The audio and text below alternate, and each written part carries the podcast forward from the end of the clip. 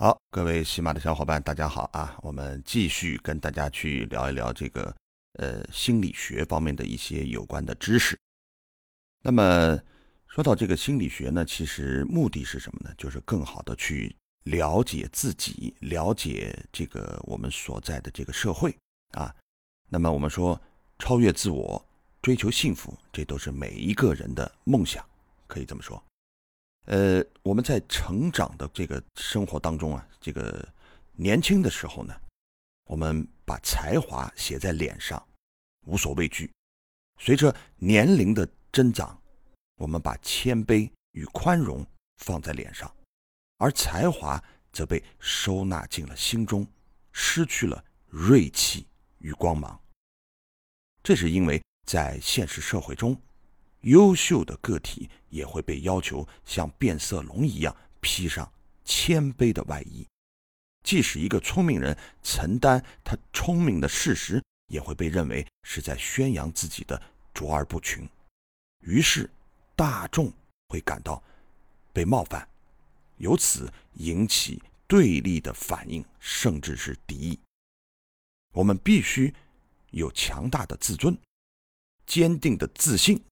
才能够打破常规，做出具有创新性的工作，完成使命，最终实现自身的潜力。于是，优秀的领导者、艺术家或者科学家就不得不面对冲突。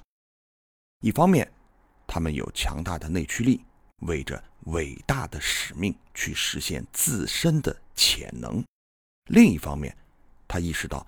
把大众会把他的出众的能力与宏大的使命看成一种冒犯、一种威胁，所以，在现实生活中，优秀的个体便常常通过贬低自己来避免他人的攻击。这就是我们所说的叫什么呢？叫自黑。聪明的人不得不采用这种防御的手段。泰戈尔在《园丁集》里这么写道：“我想对你说。”我想要说的最真实的话语，我不敢，我怕你不信，因此我弄假成真，说出和我真心相反的话。我把我的痛苦说得可笑，因为我怕你会这样做。泰戈尔早就发现，自黑才是面对生活最安全的方式，能够更坚固地将自我与伤害隔离开来。但是，深藏在潜意识里的本性，并不能够完全被压抑甚至消除。当它不能够被直接的酣畅淋漓的表达出来，产生的冲突就会非常的大。事实上，以焦虑为核心特征的神经患者，便可能是因为惧怕敌意和孤立而过度压抑自己的人。为了获得接纳。他放弃了实现潜能和追求幸福的权利，变得谦逊、逢迎，甚至还可能会有受虐倾向。从大众的角度看，他是个典型的好人，谦逊、顺从、低调、宽容。但在个体的内部，他主动放弃了人格的独立性，而变成讨好型人格，削弱甚至停滞了。自己的发展，最终逃避了为之而奋斗的任务，逃避了自己的命运。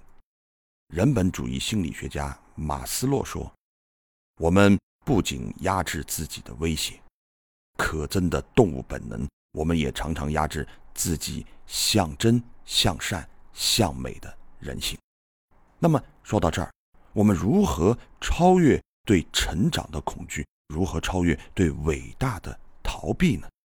那么，这个以富裕的心理资本对抗贫穷的物质资本，曾经有一位这个叫威廉·詹姆斯啊，他就立出一个公式：自尊等于成功除以报复。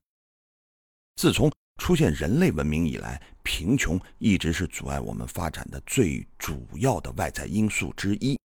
网络上。流传着这样一句话：“贫穷限制我们的想象。”在这句略带戏谑的话的背后，是一个艰难的事实，在涉及智商、语言、自控力等方面的心理和认知测试中，来自贫穷家庭的孩子整体表现都低于同龄人的平均值。最近，哥伦比亚的一个研究小组啊，对美国一千多名儿童和青少年的大脑结构进行了分析。心理学家发现。那些家庭收入低于两点五万美元的孩子，他们的大脑皮层和表面积要比家庭年收入十五万美元以上的孩子小百分之六。这种差别主要集中在大脑的高级认知功能的区域，包括记忆、语言加工、抑制冲动以及自我调节等等。所以，贫穷不仅仅限制我们的想象力。它更损伤了我们的想象力。更糟糕的是，贫穷还损害了我们的心理健康。大量的心理学研究表明，贫穷是压制产生的最主要的源头之一。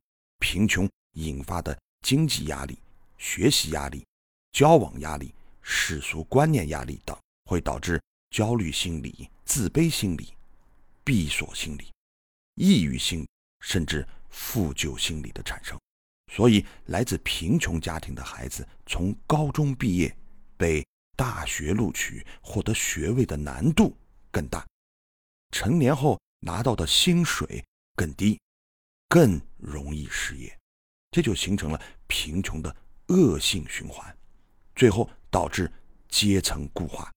可以说，贫穷就是万恶之源。